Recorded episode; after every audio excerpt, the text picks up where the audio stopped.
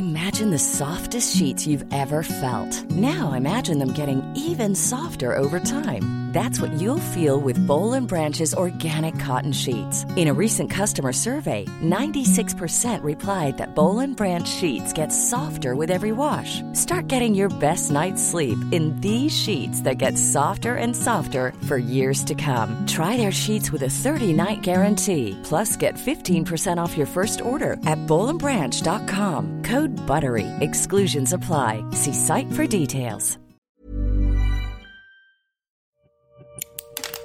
Así como suena, presenta La Chora Interminable. Usted está escuchando, no, escuchando no, escuchando La Chora Interminable. ¿Sabe usted dónde están sus hijos? Claro, escuchando La Chora.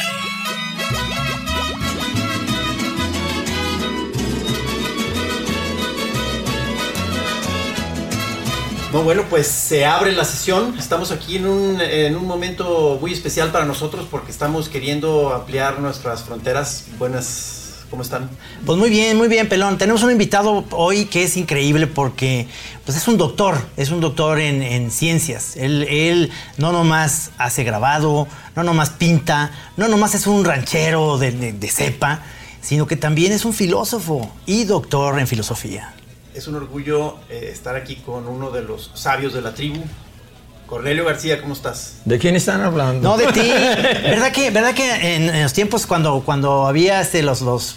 Ya que ya dejamos de ser primates y ya éramos Sí. seis, había uno como tú, que es el que se iba como al campo a probar de repente una y decían, miren, este honguito, este, no se lo coman en, en- en una salsa o, o no le pongan porque, porque sí te pone medio loco, ¿no? Había alguien que tenía que probar eso, ¿no? Don Darío Cueva era el sabio de San Buenaventura, municipio de Tecolotlán, Jalisco. Una, una aldea, un rancho de mil habitantes. Ahorita quedan como 30 porque todo el mundo emigra a Estados Unidos a trabajar, lavando platos y trabajando en los jardines. Ese es tu lugar de origen. Es- no, Tenamaztlán. Tenamaztlán es la tierra de mi madre y ahí nací yo. Y San Buenaventura es la tierra de mi padre. Un rancho sin luz eléctrica, sin agua potable, sin nada. En aquellos tiemblos. tiemblos. Te hablo de, de 1950, que me llevan de 7 años a vivir de Tenamaztlán, el pueblo, con luz eléctrica, unos poquitos de 15 watts y una planta de luz que tenía una rueda gigante y una polea. Y eso hacía la luz del pueblo. Unos foquitos que apenas se veían, pero era luz eléctrica. ¿Cómo, ¿Cómo podíamos dibujar esa, esa, esa polea y esa rueda? ¿Será fácil dibujarla? Muy fácil. Hacer así como... Muy fácil. A- acuérdate de André Breton. Eh. ¿Cómo le hizo?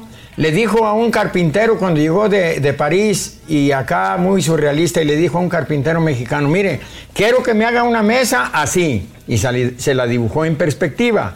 Cuando vino, la mesa parecía arpa, grandota de acá y chiquita de allá la mesa. Claro. Dice, oiga, ¿y esta mesa? ¿Así me la dibujó o no? Si tiene razón, me la llevo y se llevó su mesita como arpa. Ah, no, chingón. Entonces, de- tus estudios de arte. O sea, tú- no, y de arpa también. De arpa. No, bueno, es que mira, cuando vives en un rancho en donde no hay más que el sonido de los pájaros, de los árboles, de los animales, de los viejitos, que todos en la mañana, hasta mi padre decía, de que el viejito, como eh, cuando el burro rebuzna y el viejo, y el viejo tuece, ya amanece, ¿verdad? A ver, pero me estás platicando del, del sabio de- del pueblo, que no se nos vaya. Ah, Darío eso. Cueva. Sí, sí. Darío Cueva, que en paz descanse, padre de Hildegarda, de León y de tantos hijos que tuvo. Tuvo como 12 hijos, un equipo de fútbol, un mariachi reforzado.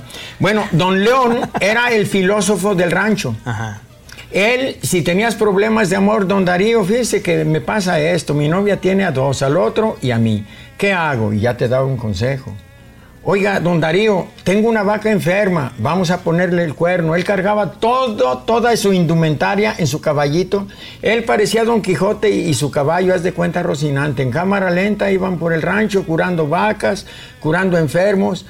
Él y su caballo, don Darío Cueva. Yo tengo recuerdos muy bonitos del rancho. ¿Por qué? Aprendí mucho ahí. ¿Por qué crees tú que tú ahora desde campo que el hongo silvestre alucinógeno se da en la caca de la vaca. O sea, ¿es la vaca la que le da el, el- el soporte a ese hongo? La o es, jiribilla. o es la No, no, no es la vaca. Ese hongo ya traía sus fortificantes de antes de ser concebido en este cosmos. Ese, el animal es un medio nada más. Ya te platicaba que íbamos al, al arroyito de Teochano, el- los jóvenes y los viejos también, todo el mundo se reunía en el arroyo, era el baño público.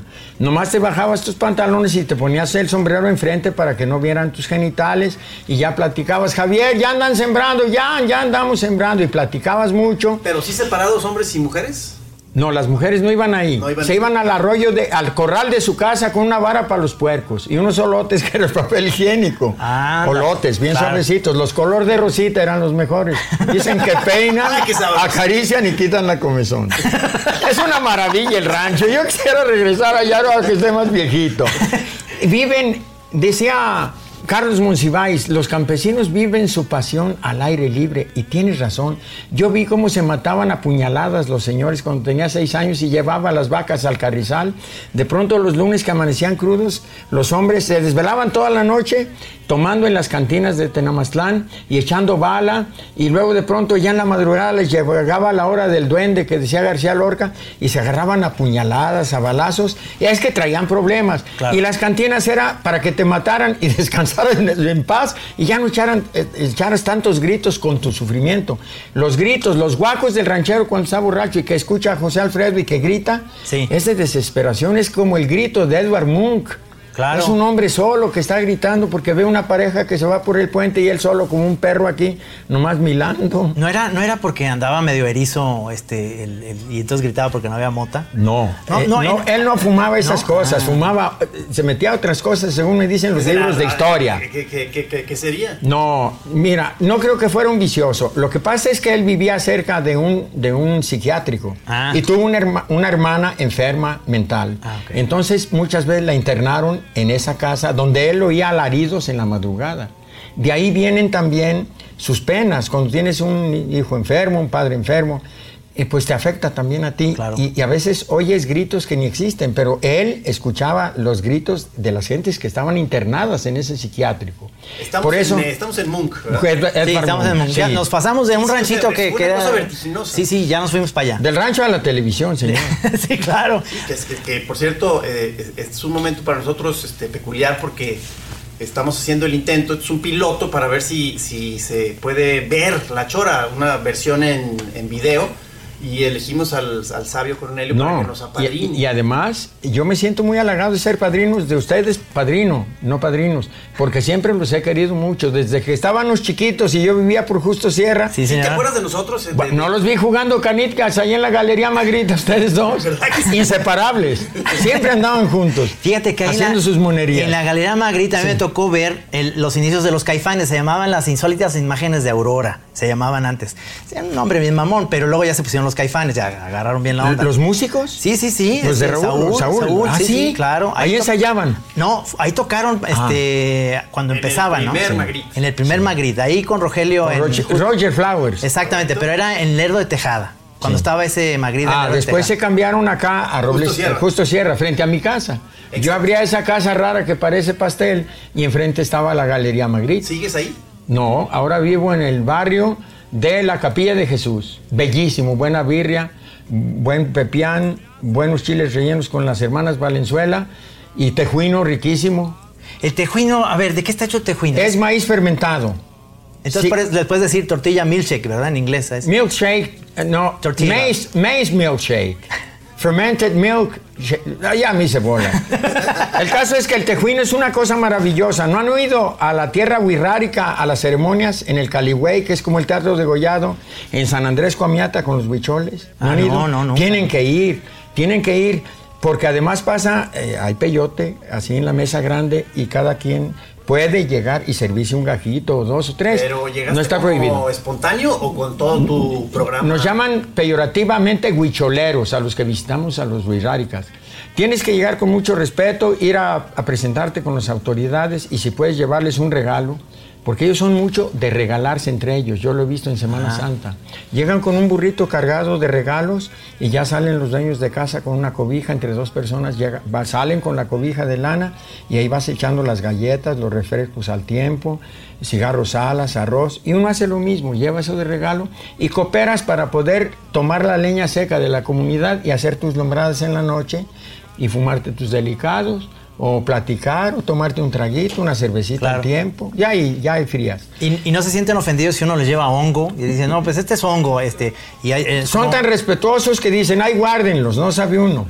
Pero Sí, pues ahí es el otro, es el otro equipo, ¿no? Ahí es bueno, así se toma el peyote, es el peyote, sí. Es, es una manera, yo, yo platiqué con los maracames y me decían que, que ellos veían venados azules y les componían versos. Los maracames improvisan versos como los veracruzanos porque ven en efecto un venado azul que desciende y empiezan a improvisarle versos. Ande, cabrón. El maracame, también me hablaron de cómo descubrieron el tamporo, que es el tambor, porque vieron unos marposos, que son las mariposas, que llegaron a un hueco y se metieron a ese hueco y al ver que salían las, las mariposas de ahí, dijeron, vamos a hacer un tambor, y ahí nació el tambor. Le pusieron un cuero de chivo y ahí nace el tamporo, le dicen ellos, es el tambor.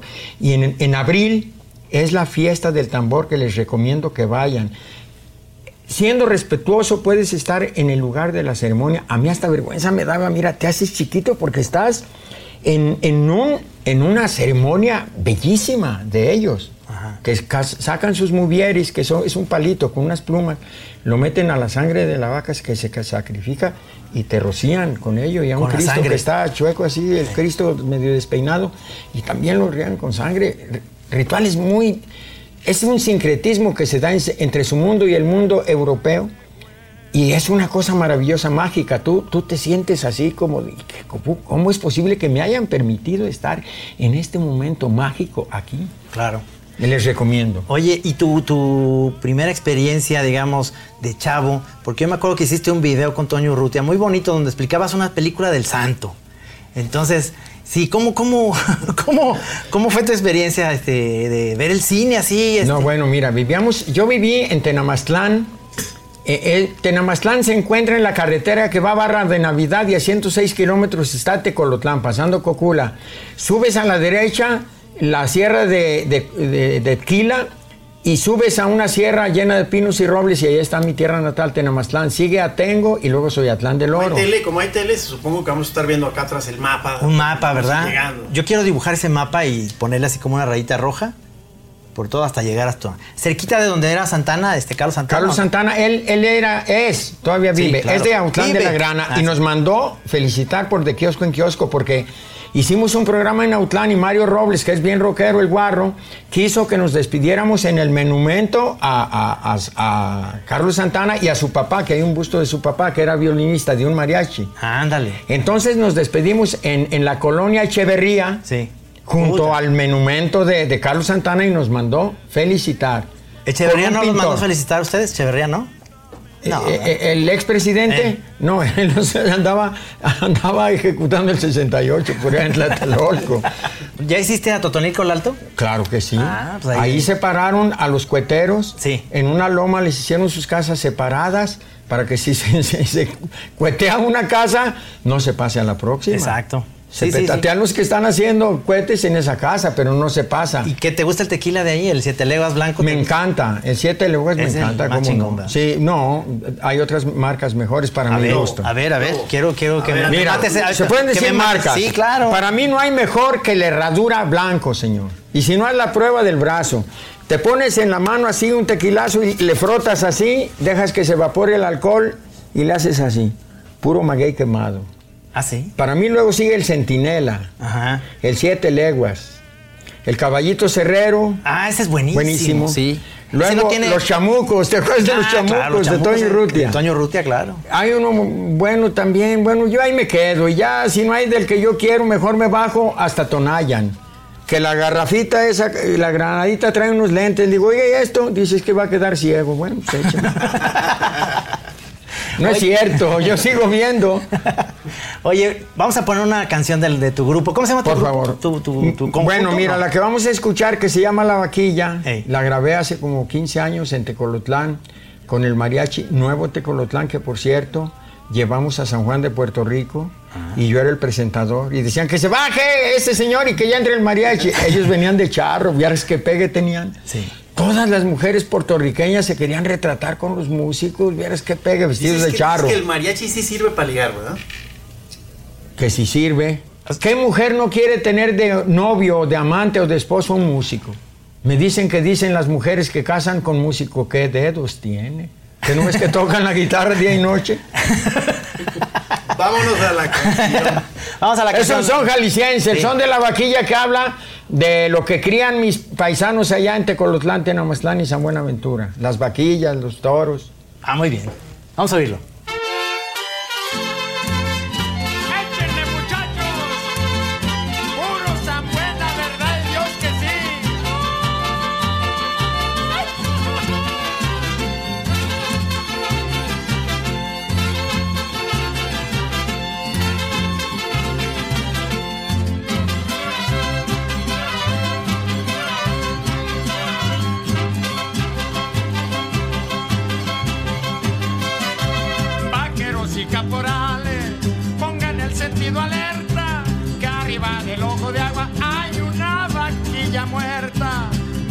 Y caporales, pongan el sentido alerta, que arriba del ojo de agua hay una vaquilla muerta.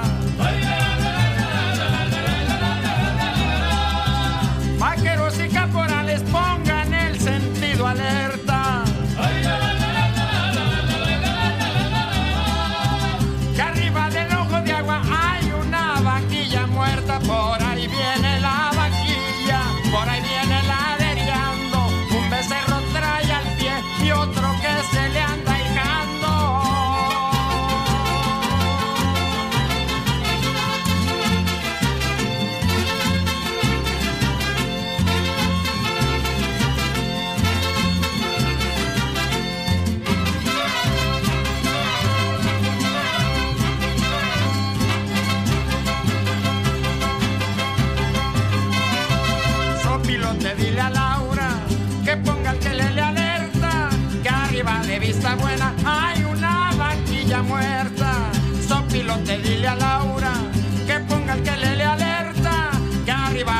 Vista buena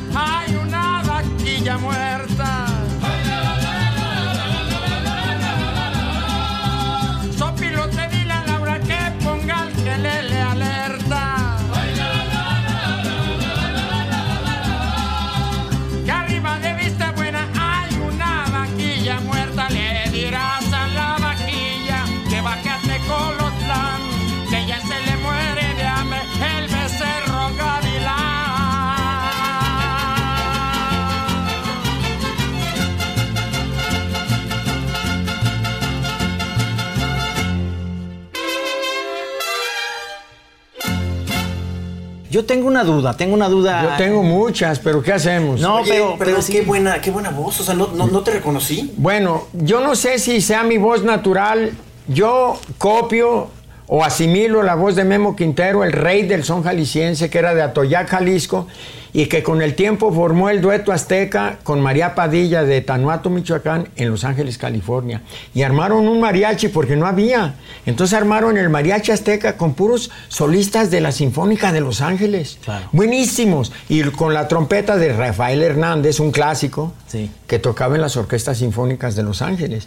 Y formaron este mariachazo, pero no gritan los músicos fríos y calculadores, pues son de, de, labo- de- de laboratorio, de conservatorio, pues. Muy técnico. Muy técnico, pero muy bonito. Cuando escuchen dos palomas al volar, fíjense en la trompeta, antes de, de que entra el mariachi. Bueno, entra el mariachi y la trompeta es de un clásico. Oye, pero esta, esta historia tuya con el mariachi es desde, desde que empezaste. Mira, el- es que yo nací en una tierra mariachera por excelencia, a 40 kilómetros de Cocula. Entonces, en, en- en- tanto en Tenamaztlán como en San Buenaventura y en Tecolotlán, la vida del campesino está enmarcada siempre por el mariachi. Oye, eh, mucho mariachi, mucha vida campirana, lo, lo rústico del campo, pero tú por otro lado estás muy acostumbrado a la cámara eh, eh, tomándote, ¿no? Bueno, mira, me, me han gustado tanto las cámaras que cuando yo era niño y me llevaron a Los Ángeles en julio de 1955, saliendo de las nueve esquinas en un camión verde de parrilla, con las maletas ahí. Hicimos siete días a Tijuana. Se nos ¿Siete descom- días? Siete días, puras terracería. Cuando llegabas a los ríos de Sinaloa, de Sonora, de Nayarit, subían el camión, se bajaba la gente y subían el camión en una panga porque no había puentes. Y así cruzabas ese puente y te esperaba otro. A veces te esperaba otro camión y vámonos al que sigue. No, Hacías pues. siete días a Tijuana y se nos descompuso el autobús El objetivo era que llegar a, a Los Ángeles. A Los Ángeles. Es que nos mataron un hermano en Tecolotlán cuando yo tenía 10 años. Y mi madre casi se volvió loca por un pleito de un mariachi. Fíjate si, si será importante el mariachi Claro. en la vida de un niño jalisciense. Claro. Las bodas hay mariachi y birria con arroz. ¿Y ese, ese hermano cuántos años tenía? 21 años, se iba a casar en, en julio y lo matan en noviembre. Pero ¿por qué decidió eso el viaje?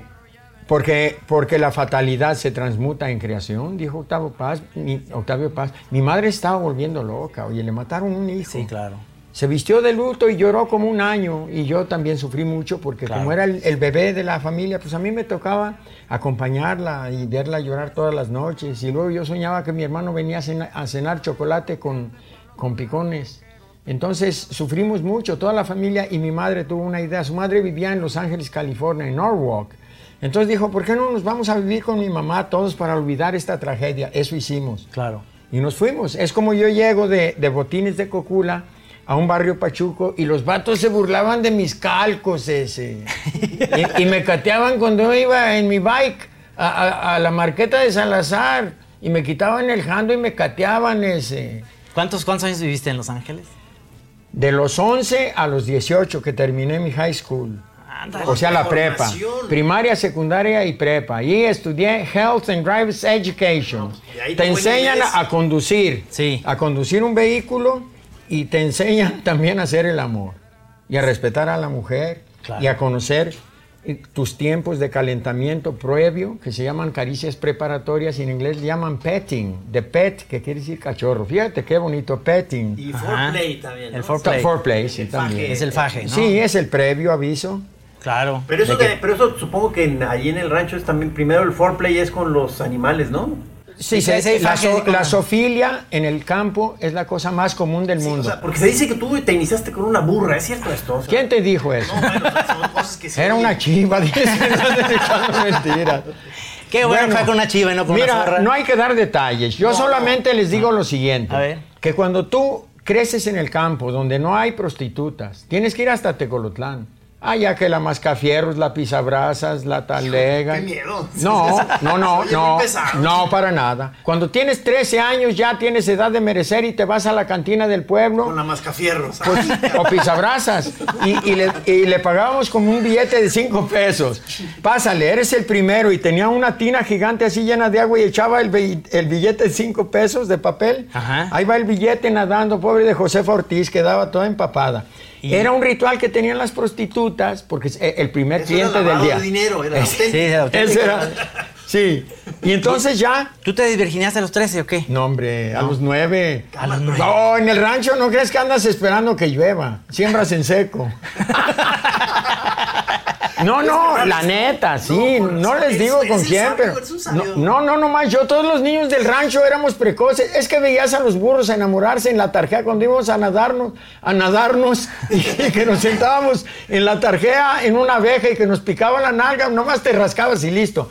De pronto llegaba un burro y empezaba a husmear a la burra y se hacían de palabras y luego el burro ya quería trepar ahí, la burra le ponía un par de patadas y empezaba a correr por toda la cañada y el burro detrás de la burra. Se hacían de Y- palabras. No, no, se hacían de palabras. Y Sas le sonaba dos patadas en el hocico al burro y más. Más se calentaba. No, más pues, entraba en calor. Es un ritual maravilloso. Y ahí andaban y nosotros viendo. Y si estaba tu papá, nomás le hacías así, como que no querías ver. Pero. Entonces sí fue con una burra. No, eh, espera, vamos por Con partes. chivo, una chiva. Vamos por partes. Fue una guajolota, hombre, espérense. Oye, entonces ya que cansaba el burro a la burra, como que regresaban al lugar de, de la partida, porque había agua ahí en la tarjea. Eran ranchos secos. Entonces en tiempo de secas íbamos a, a bañarnos en unos animales, burros y burras, que te esperaban a la entrada al potrero, ya estaban esperando clientes para llevarte, transportarte. Entonces te ibas en un animal de esos y cuando llegabas allá, como las bicicletas en Ámsterdam, se esperaban un ratito y los muchachos que ya se habían bañado se regresaban en esas burras y en esos burros.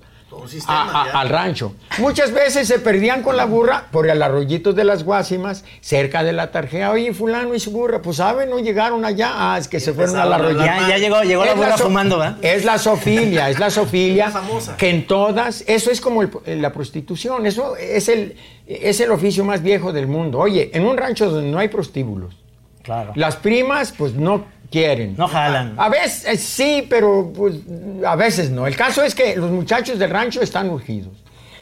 Eh, ahora ya hay muchos medios anticonceptuales y todo ha cambiado mucho, pero en ese tiempo, oye, te hablo de 1950, No, no, claro. 52, que tenía... tú dices que tú eres de la edad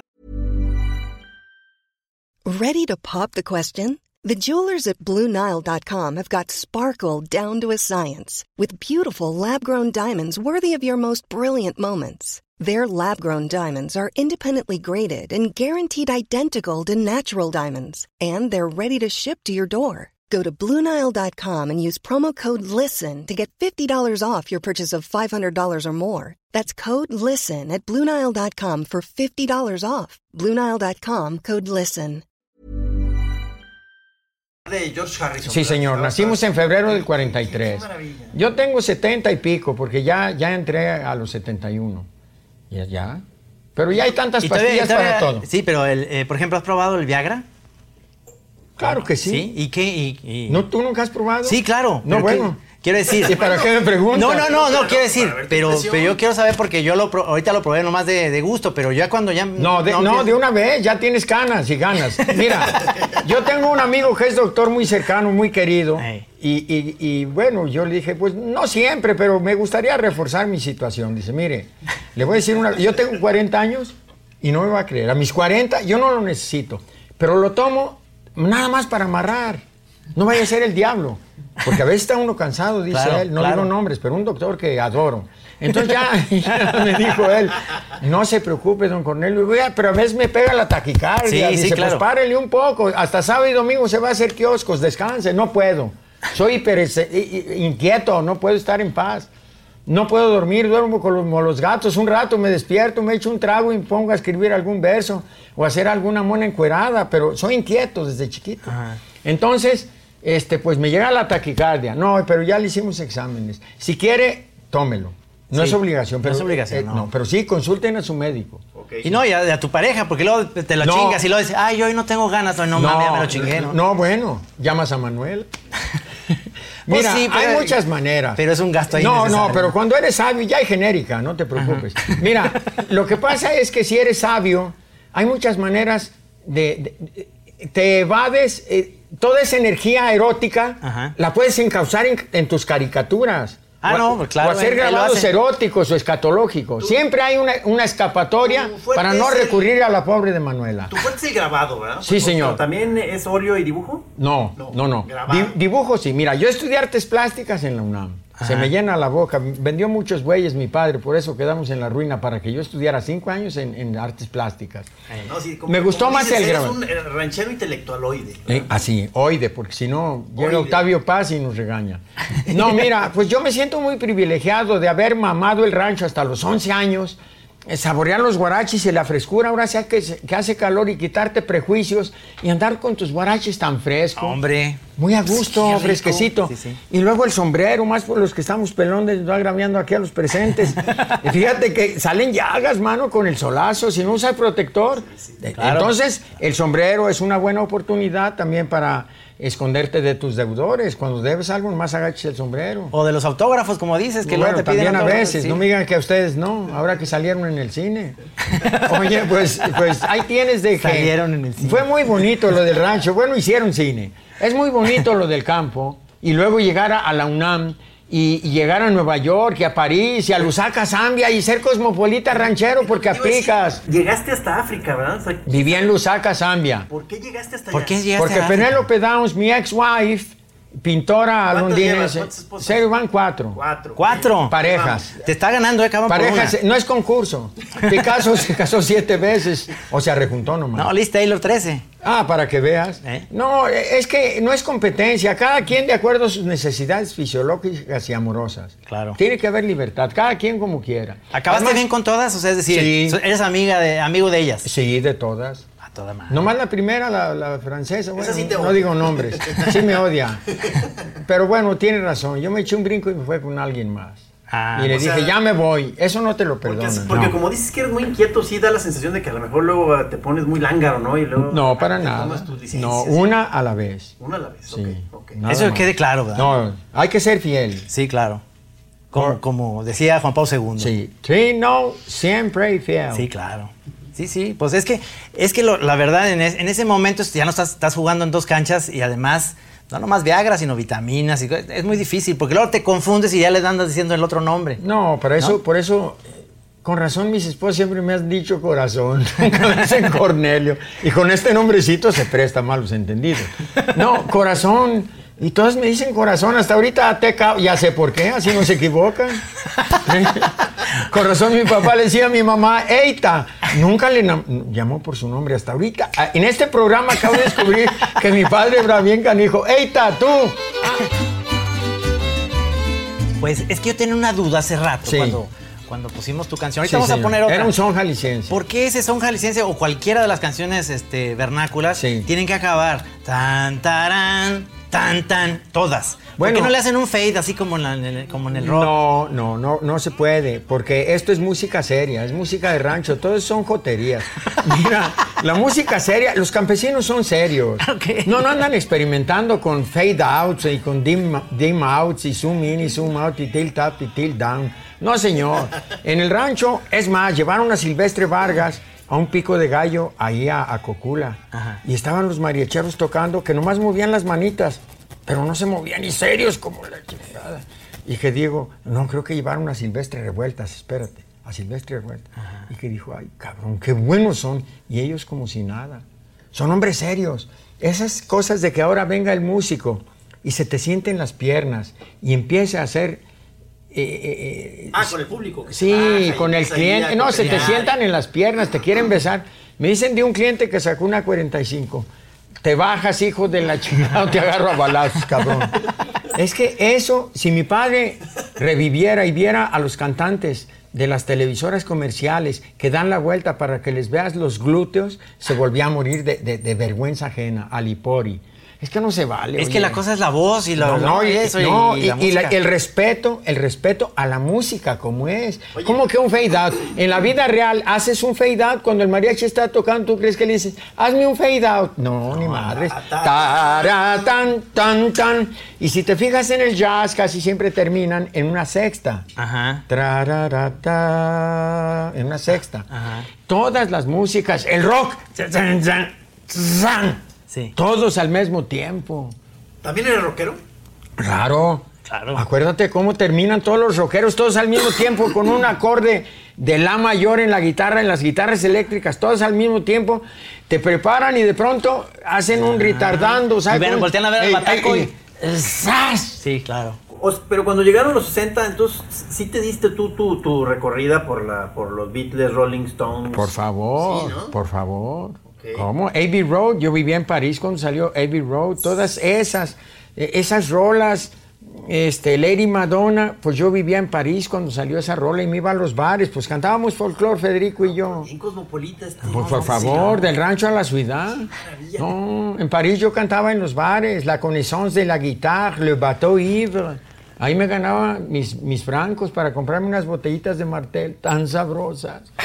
A 13 francos el medio litro. Y luego conseguí tocadas en Berna, Suiza.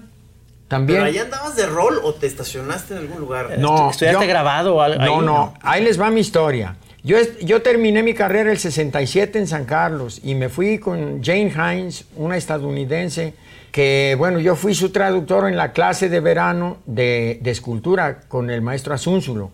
claro. Eso. Entonces, cuando, cuando termina el verano, ella me invita a Nueva York. Y no quise irme porque yo pues estaba estudiando y no me quería interrumpir, pero se fue ella y ya no fui feliz, no encontraba sosiego ni paz en ningún lado. No acabaste tu carrera. No, maestro. no digas, me faltaban tres meses, después regresé y la acabé, pero de mala gana. Oye, ahí tienes de que, entonces me dio por irme a, a las ostionerías Ey. y a escuchar a Javier Solís a todo volumen. Me arrimaba una superior o dos o tres y junto a la bocina así de la rocola, póngale volumen a esto. Y ya empezaba a escuchar a Javier Solís. No inventes y a llorar. Dije, bueno, ¿por qué tengo que estar sufriendo si Jane Hines está en New York y yo estoy aquí? me voy. Hines. Jane Hines. ¿Y te fuiste a dónde? A Nueva York Nueva con York. ella. Nada más que me tardé. la sí, la alcancé, pero ya tenía otro. Porque mira, mira, cuando una mujer les diga vámonos, váyanse de volada. Sí, claro. Yo me la pensé tres Sobre meses. todo si es tan bella como yo. Luego, muy guapa. Luego ya no le escribía yo. No le escribía. Entonces se desanimó. Ya cuando yo quise irme, ella ya tenía un escultor grandotote. Pero les voy a decir una cosa. Nunca digan no a la decepción amorosa. Ya llegué y dijo, mira, te tardaste mucho, ya tengo a fulano de tal, este escultor, te lo presento. Le digo, oiga, ya que somos amigos, ¿no me podría regalar usted que tiene influencias, conseguir una tarjetita para entrar gratis a los museos? ¿Cómo no? Y me la consiguió. Entraba, costaba tres dólares la entrada a un museo. Oye, qué bien aprovechado todo. Bueno, es que tienes que saber aprovechar. Oiga, ¿y no me presta un poquito a su vieja? pa- No, no, ya No, ella me había dicho que ya no, ya tenía ya su galán, grandote y buen escultor famoso. Pero, pero digo, pero- no como yo. Pero o sea, llegaste y ya estaba ocupada. Sí, y- señor. Y eso no te deprimió. ¿Cómo no? Imagínate cuando estaba tocando mi guitarrita acá José Alfredo en mi cuarto y, y oía que llegaba fulano de tal y, y empezaban los ruidos y, Ah, yo- y yo te acá- quedaste en esa casa. 15 días. No puede ser. Oh, como buena estadounidense me dijo, Cornelius, you have two weeks and you can live in my apartment, but then you have to look for a place to live, ¿ok? Ok. Ándele. Qué maravilla. No, qué me dio maravilla. 15 días. Encontré la renta más barata de Nueva York en el sur de Manhattan, cerca de lo que es ahora Wall Street. Ándale. Vivía en, en- en el sur este, cerca del puente de Brooklyn, el favorito de, de Walt Whitman. Ajá. Ahí viví. Pagaba 35 dólares de renta al mes. ¿Qué? ¿67, El 66? 66. ¿Cuánto rato que te quedaste ahí? Me quedé ocho meses hasta que llegó el frío y la depresión. Claro. Entonces me fui otra vez al DF y, y me armé de valor. Ahí voy otra vez a Nueva York a pintar cuadros abstractos para Carl Mann and Associates. ¿Cómo? ¿Él, ¿Tú hacías cuadros Sí, abstractos? sí, claro. Los copiabas, te dan una tarjeta. Copy this one. Órale, ya lo copiabas. En una sesión de tres horas te echabas un abstracto, lo enmarcaban y al rato lo veías en, Le- en Lexington Avenue, en las, en las galerías más caras a 500 dólares y tú ganabas 2 dólares la hora. O sea, Ah, en los, ¿quién lo los tuyos. ¿Quién lo firmaba? Mussolini, unas- unos, unos, unos, unos apellidos italianos muy raros que le poníamos. Ándale. Antonioni, no sé, no, Antonioni no es el director del cine. Pero venían, inventaban nombres. Es Para que, que era, se vendiera, Era pues. arte comercial, pero lo hacíamos bien, veníamos de San Carlos, please. No, no, éramos maestrazos. Claro. Éramos maestros en escultura, en pintura y en grabado, porque dos años llevabas a fuerzas y luego te especializabas en una de las tres disciplinas. Yo escogí grabado. Es lo que te iba a decir. de Sí. que ¿por, qué, por qué te fue jalando más el grabado? Porque es como la poesía en la literatura, poquito pero sabroso. Es, es la Eso magia. es hasta la fecha, ¿verdad? Todavía. Ahorita yo, yo estoy tengo haciendo un unos grabado muy, alcatraces. muy bonito tuyo que es como un Cristo sin brazos. Ah, caray, ese no es mío. Sí. ¿No es el madreado de cuando me atropelló el camión? Yo creo. Sí, ¿no Sí, van sí. volando unos lentes a la John Eh, se me Lennon? hace que sí, ah, sí, sí, me golpeó un camión. Sí. Decía después a mi pareja, oye, empújame otra vez, se vendió todo. no, me, no me había empujado ella, ¿eh? yo, yo le decía, empújame para que me atropellen otra ¿Pero vez. qué? ¿Fue uno aquí en Guadalajara Sí, dónde? Estos por ir cabrones- viendo una muchacha en minifalda. Yo Ah, estaba, ves, ves, iba frente al Palacio de Gobierno. Ajá. Entonces, entonces, entonces, ahí estaban haciendo la línea 2 del, del tren ligero. Ajá. Y, y como el xenóforo, dijo una señora de mi pueblo, estaba descompuesto, el xenóforo, y, y- y, bueno, yo creí que no había tráfico, me atravieso la calle y por ir bobeando una muchacha, apenas se usaban las minifaldas, bueno, ya estaban quemadonas, pero pasa una muchacha muy guapa y por irla viendo, no oigo un camión de la Alianza con trompa de esos grandotes verdes que tenían una defensa blanca, Sí. y pum en la cabeza, me pega, me caigo y no me desmayé, pero quedé ciego, no vi nada. Entonces, Changue. cuando desperté estoy sentado, ah, para esto me empuja y me voy sobre mi morral que me quedó en los genitales, si no ahorita estuviera capón, la neta. No, pues me fui arrastrando en el cemento como de aquí a unos 10 metros Chale. sobre el morral. Ajá. ¿Qué es Eso me salvó, si no, yo no estuviera, bueno, estuviera aquí, pero mucho. Born again. Born again. Por andar viendo a la muchacha tapatía. Sí, te juro que sí. ¿Cuál es tu, Yo no sé de dónde- ¿cuál es tu opinión de la muchacha tapatía? Mira, para mí no hay tapatías ni chilangas, ni, ni- eh, la- para mí es la mujer, punto. Ok. O bueno, es cierto que vas por Avenida Juárez y, y por eso te atropellan, pues ¿para dónde veo? Por el Claro. amor de Dios. O, o cualquier avenida importante de nuestra ciudad, hasta en los camiones. Sí. Oye, por favor, di- dices tú, ¿qué mujeres tan guapas hay en Guadalajara? De verdad, son muy bonitas. Sí, sí. Es que las flores de Jalisco vinieron de Andalucía, dice una, una- una pieza del Mariachi México de Pepe Villa. Bueno, yo no sé, pero sí tenemos unas mezclas Tú, maravillosas. tú, haz, haz de cuenta, tus cuatro mujeres este, son de diferentes lados. ¿Hay, hay alguna tapatía entre está- Claro, Penelope cómo no. Downs. Penelope Downs, mi segunda pareja sentimental inglesa, ¿no? inglesa. Inglesa. Vive aquí entre nosotros. Es la madre de mi hija, Tandiwe García Downs. Concebida en Ecuador y nacida en Lusaka, Zambia, África. África. Perdón, eh, perdón, otra vez volví. Sí. ¿Por qué llegaste hasta, Ah, hasta pe- África? eh, yo vivía con Penélope Downs en Coyoacán. Ajá. Y en los edificios Condesa, que le decían Peyton Place, porque una cruzadera de mujeres y hombres en la noche. El caso es de que ahí en Peyton Place nos conocimos y yo. Ella vino becada a- al DF, a la UNAM, y ahí nos conocimos. Y entonces yo acababa de regresar de París y nos conocimos, nos caímos bien y nos arrejuntamos. Y entonces dice, fíjate que mi mamá me está invitando a Lusaka, Zambia, tiene una granja ya, cultiva. ¿Vamos? No, yo acabo de regresar de París, yo no- ya no quiero viajar. Pues me voy sola. Ah, no, yo me voy contigo. Sí, claro, pues la experiencia de la de neoyorquina no, pues es que jala más un par de esas que ocho Sí. güeyes con carretas. Sí, claro. La mujer te jala aunque no quieras. Fíjate, las mujeres me han hecho viajar y viajar para todos lados. Ahí voy a Nueva York, ahí voy a África, a Lusaka, Zambia. caliente, coronel. Era. ¿Cómo le decían a tu papá? Ya estoy medio tibio. ¿A A, tu mi papá? padre le decían el foco. Le dije a mi mamá, ¿por qué le decían el foco a mi papá si aquí no hay luz eléctrica? Por caliente, mi hijo. ¿Cuántos, cuántos este, hermanos tienes tu papá? ¿Cuántos? Cinco hombres y yo. Oye, no, pues, pues para hacer foco se fue, se fue lento, porque luego hay familias de 12. Bueno, pues es que hay familias por ahí fuera también. Ah. Que sin darte sea, cuenta en, tú en- de en África este, también eh, conociste muchachas. No, ¿cómo crees? No, yo fieo. Tú ibas ahí con tu No, mujer. sí, claro. Pero también me acuerdo que eh, tú hiciste grabaciones, ¿no? Sí. Sí, ¿no? Llevaba una grabadora Uger, Uber. De, de, de músicas ahí del lugar. Sí, claro, no, hombre. Qué Ente- chido. ¿Eso existe? Grabé, ¿Las como no. Sí, en, Tú en eres el Paul. Simon, el Paul Simon, pero adelantado, ¿verdad? Bueno, yo no sé, pero yo en el 60 y qué, es, 60 y 73 Ajá. me fui grabando por Centro y Sudamérica. Yo canté con Víctor Jara en la Peña de los Parra, Ajá. con Ángel Parra, con don Roberto Parra, hermano de Nicanor, y- de Nicanor y de Violeta. ¿Es cierto ese dato? Sí, Cámara. sí. Oye, ¿qué currículum tiene este? Tiene- este- Oye, tengo 70 años, muchacho. Hicimos bien en invitarlo de, de padrino. No, yo me siento muy halagado, casi no puedo creer. Y anduve presumiendo en todos lados. ¿Dónde creen que voy de padrino? ¿A dónde? Con unos pendejos ahí de la chora. Oye, ¿por qué? Ahorita va a haber una canción que quiero que me platiques. ¿Es Yo otro te son? platico lo que tú quieras. ¿Es un- otro Nos son? echamos otro son. Es que, que es, ¿cómo se llama? Las palomas. No, esta es una canción que cantamos a dueto, mi comadre Conchita Medina y yo, con el mariachi tradicional arredondo que represento. Luego les digo mi teléfono para que nos contraten. Sí, claro que sí. Es Blanca Palomita. Blanca es, un- Palomita. es una canción de amor bellísima con una letra muy fina que grabó Cirilo Marmolejo allá por los 30. Un mariachero de Teocaltiche que acabó viviendo en mi pueblo, en Tegolotlán. Pueblo bonito. Ay, ¿por qué no dices tu teléfono de una vez y luego lo Tres, ah, bueno, el particular es el 38 25 64 77. Contrataciones, yo soy el caimán del grupo. Muy bien, vamos a oírla.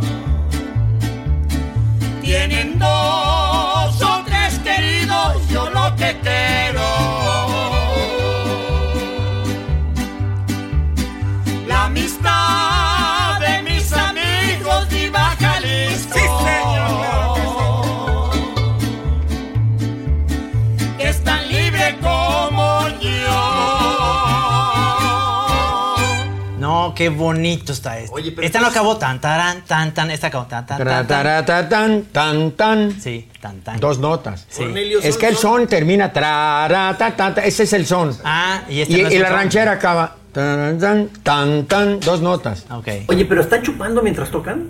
Afortunadamente sí, porque si no, ¿quién aguanta? eh, oye, seis horas y con botines y de pie. Y tú pides, de cantando. cuenta, No, Así sí, como- pues, pero luego no se les pasa un poquito y... se- Sí. Mira, cuando se les pasa, los clientes se encargan de decirte, si siguen tomando así, ya no los volvemos a contratar. Es cuando tú hablas con el, el que está borracho, que crees que tú no estás borracho. Y dice, oye, vihuelero, o eh, guitarronero, o, violinero. Fíjate que ya me dicen que estamos tomando mucho, que si seguimos tomando, ya nos vuelven a contratar. Entonces, se hacen juntas y llega uno a unos acuerdos en donde, bueno, ¿qué tal si nos ponemos un tope de cinco cubas tú y yo, o cinco tequilas, y no más? De acuerdo. Y Y, ya. ya. te das un abrazo y las chocas, palabra de caballero. Exacto. Tienes que cumplir. Oye, ustedes también son profesionales. Lo que pasa es que vas a una fiesta y bueno, luego, luego los meseros, como nos ven en la tele, y, y- y- y- y, pues nos atienden como reyes, sinceramente. Claro. Don Corne, ¿qué le sirvo? Qué.